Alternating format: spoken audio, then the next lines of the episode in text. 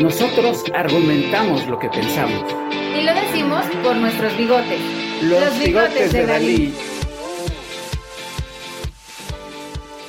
La investigación social es un proceso vivo, rico, que solo puede hacerse en comunidad.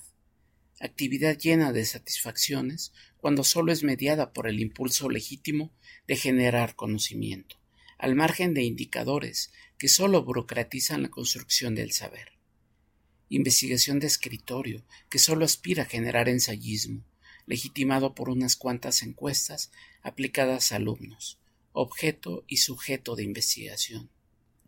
En el Congreso de Investigación Social, organizado esta semana por Felafax, las ideas transitaron, convirtiéndose en intercambios constructivos. La sede Montevideo, Uruguay, y en pantalla cada investigador, desde su casa, escuela, oficina o cubículo dejaba escapar sus ideas.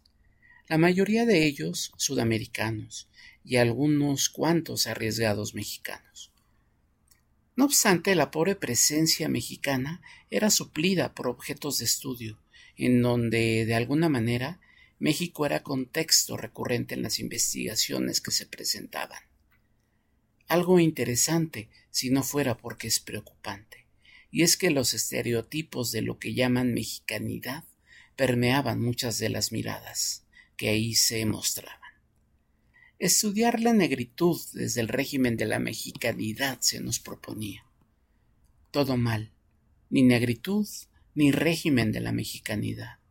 La presencia de los negros en México es un tema que no solo tiene pendientes por resolver, sino miradas que habría que desechar arqueología social que está en construcción. Ecos de un México mirado desde Sudamérica, tan lejos de la mano de Dios y tan cerca de los estereotipos. Un México que en pantalla luce violento pero liberal, y que parece abrazar las demandas de los grupos más progres. Es el México de Pigmenio Ibarra y su mirada de mujer, que se niega a voltear a ver la realidad profunda de un país que existe más allá de los cubículos y las aulas.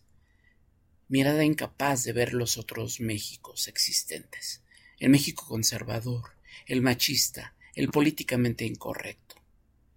Nueve de cada diez mexicanas han sufrido algún tipo de delito, sugería alguna investigadora con datos del año 2015. Y su tutor, subido de alguna manera a la investigación y en la ponencia, avalaba las inconsistencias metodológicas y un estado del arte carente de rigor. Prácticas nefastas que se normalizan en el mundo de la investigación. ¿Hasta dónde llega el papel del tutor? ¿Se le puede considerar coautor de una investigación que deviene en ponencia? ¿Puede subirse en la investigación de su tutoranda y hablar por ella? La respuesta, desde lo más profundo de la honestidad intelectual, tendría que ser un rotundo no. Pero los indicadores de actividades científicas de CONACIT parecen ser el mundo del todo se vale.